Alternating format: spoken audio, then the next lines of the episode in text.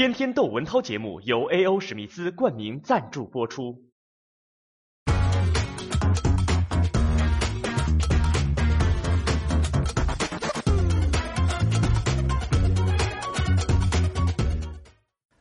有一个得诺贝尔经济学奖的，但是他是靠他的数学天才得这个经济学奖的大数学家约翰纳什。他最有名的就是数学里边有个博弈论，叫纳什均衡。这几天他和他的这个太太啊一起都八十多了，都一起坐车出车祸，听说没扎安全带，在美国去世了。很多人都在聊，我的感觉啊，说句俗气的话，就是天上又掉了一颗星。说这个人呐，我就特别想再看一遍当年奥斯卡获奖的那个电影《美丽心灵》，讲的就是他的故事。Ever just know something?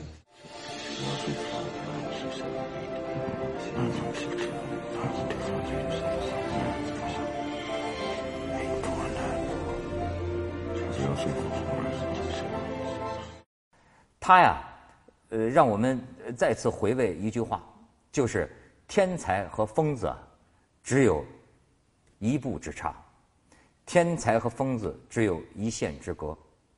当然，这个话得说的准确，天才可能是疯子，但是疯子可不一定是天才，要不然精神病院都可以改名叫中国科学院。他三十年的妄想型精神分裂症。这个纳什啊，最有名的是纳什均衡。你看他得诺贝尔奖得的是经济学奖。我这两天看很多人补脑啊，就是说怎么理解这个纳什均衡。有些人说啊，说你看呃，iPhone 六和这个三星的一款手机都卖五二八八，俩都卖五二八八，为什么没有一个人先降价呢？降价就可以薄利多销啊！你看，如果你苹果降价了，哎，弄得那个买小米手机的人都能人手一机了。那结果是什么呢？三星也不是傻子，它也会降价。最后俩手机都降到两千块钱的时候，啊，全体人民都 happy 了。但是这俩家也就破产了。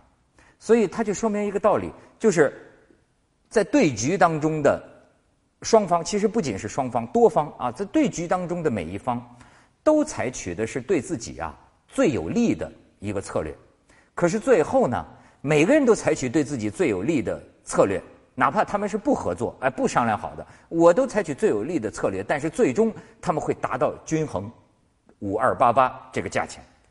你看，有人这么理解，我当然也不懂他说的对不对，但是我是记得《美丽心灵》这个电影里啊，有一个情节，就说这个纳什啊，呃，在他在普林斯顿大学了，在跟他的几个同学啊。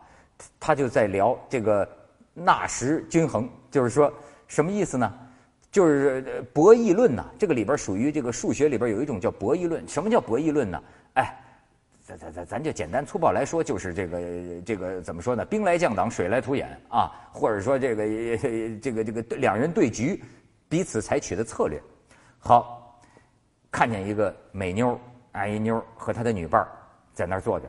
然后呢，这个纳什就跟他的那个朋友说：“说你看，咱们要都去追这个金发美妞，肯定不是最优的策略，因为你都去追呢，谁都追不上，谁都失败，而且呢，还抬高了这个美妞的这个期待值。对于美妞来说，你看，她要是从中选择了一个男的，那就没有这几个男的跟她献殷勤。所以，咱们共同去追这个最美的呀。”是不是最优的策略？那最优策略是什么呢？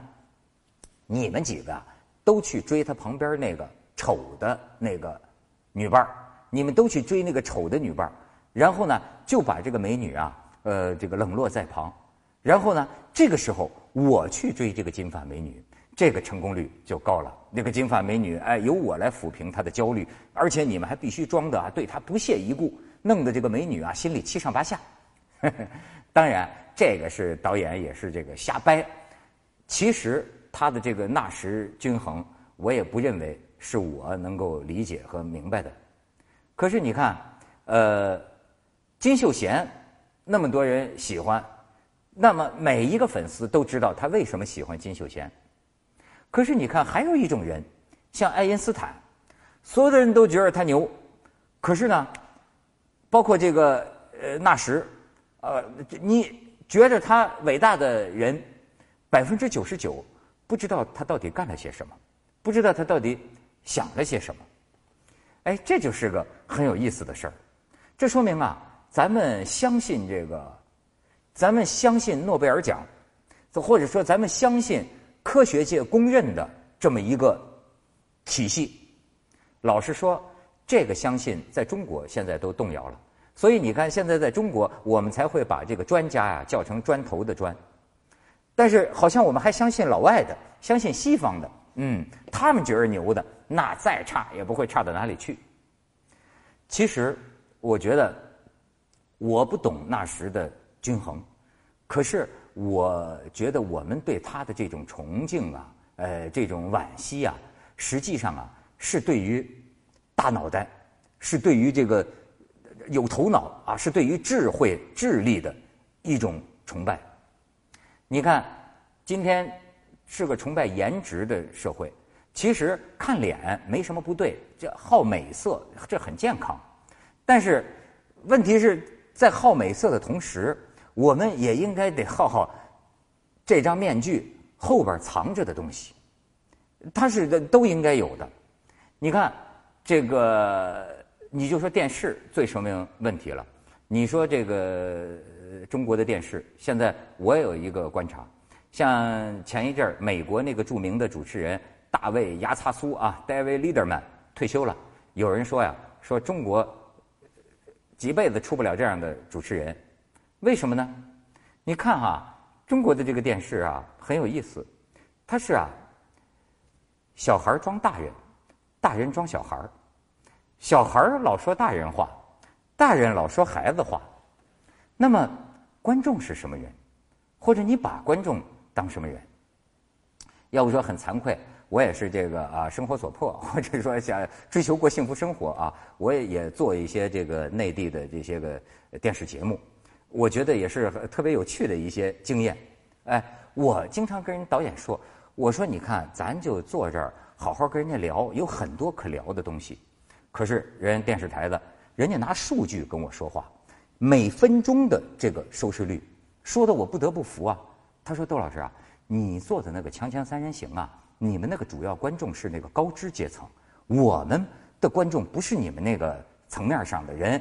你看看这个收视率，他说我跟你讲，就是说你看啊，这我觉得太好玩了。说你看你你们坐着聊天哈，你们坐着这样说话，哎，这个收收视率一直就是持平的。他说你看，后来你你们站起来了，站到舞台中心了，你们站起来了，噌就上来了。然后后来你看。有个人在这儿这个哭哭闹闹了，哎，疼就是一个波峰。你看有人撒狗血了，疼就是一个波峰。他说：“你看，这就是这就是这样啊。”说，你知道现在什么人看电视吗？那我们的这个很多观众是城乡结合部的家庭观众啊。那城乡结合部的观众的趣味，我们也要去了解啊，去去为他们服务啊。所以。我现在这个主持节目，时不时就站起来一下，时不时站起来一下。我说这个也太容易了一点这不由得 让我觉得，让我觉得啊，如果我们要是严格的可丁可卯的按照这个收视率走下去的话，我们的未来其实可以想见，不是幼儿园就是动物园。